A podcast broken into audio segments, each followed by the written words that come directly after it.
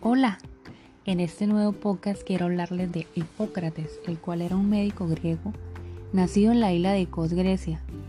Fue visto como el médico más grande de todos los tiempos, el cual nos deja esta gran enseñanza que dice antes de curar a alguien, pregúntale si está dispuesto a renunciar a las cosas que lo enfermaron.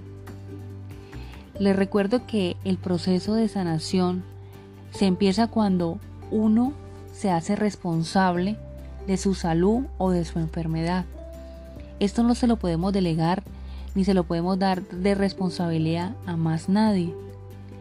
Cuando entendemos que nosotros somos uno y que eso incluye el cuerpo, pero también el equilibrio del nivel mental, emocional y espiritual, tomamos la rienda de nuestro cuerpo.